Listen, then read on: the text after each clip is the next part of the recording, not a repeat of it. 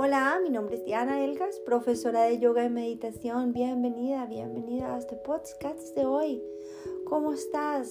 ¿Cómo te encuentras hoy? ¿Te sonríe la vida? A mí también. Y yo le sonrío a ella. Hoy me he encontrado un escrito de mi primer viaje a la India. Está, fechado el 2402 del 2016.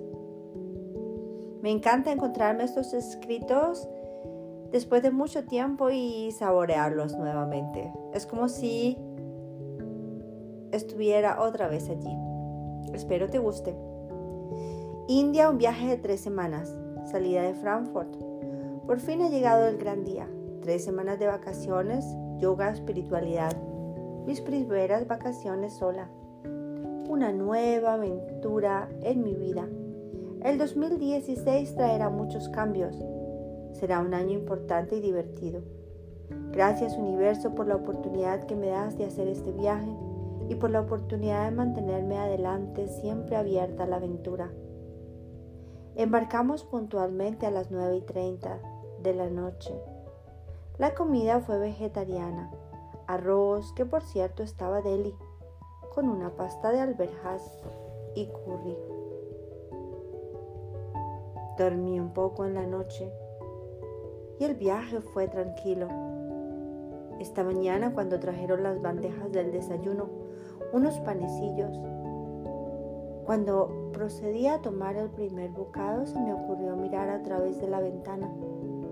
A lo lejos se dibujaban las montañas. Creo que era el Himalaya. Las montañas estaban cubiertas de nieve, un manto blanco las cubría. Me encantan las montañas y la naturaleza.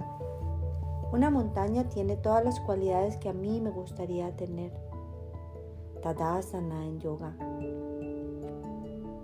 Las montañas son grandes y hermosas, son imponentes. Sus formas son salvajes. Las montañas son las esculturas que Dios ha hecho.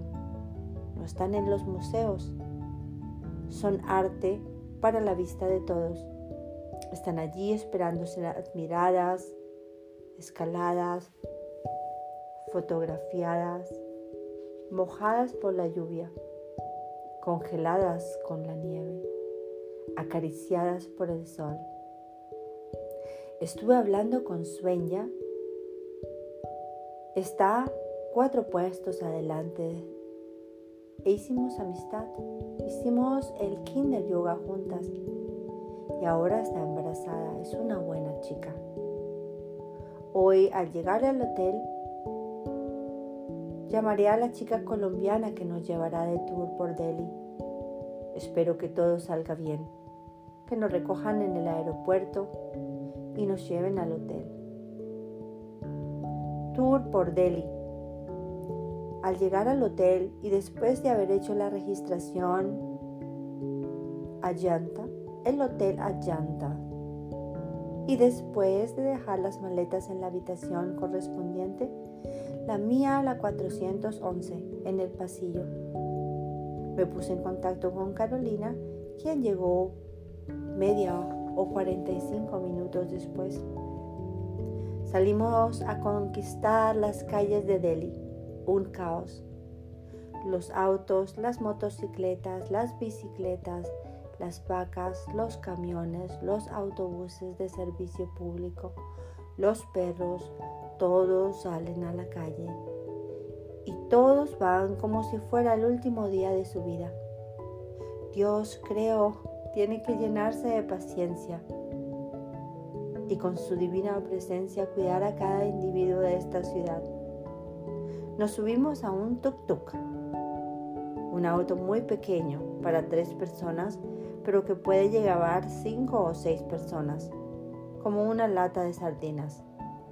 Compramos, regateamos y fuimos felices entre tanto caos. Había vida, había vida, al mismo tiempo, corazones latiendo, cada uno cuidando por su vida. La gente cocina en la calle. La higiene no es su mayor condimento. La calle huele y se siente el smog por todas partes.